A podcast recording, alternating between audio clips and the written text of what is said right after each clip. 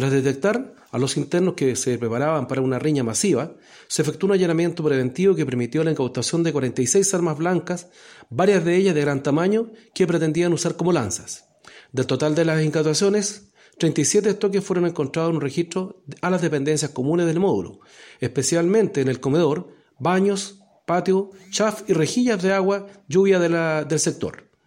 Las otras nueve armas blancas artesanales se encontraron en poder de los imputados al momento de realizarse el allanamiento.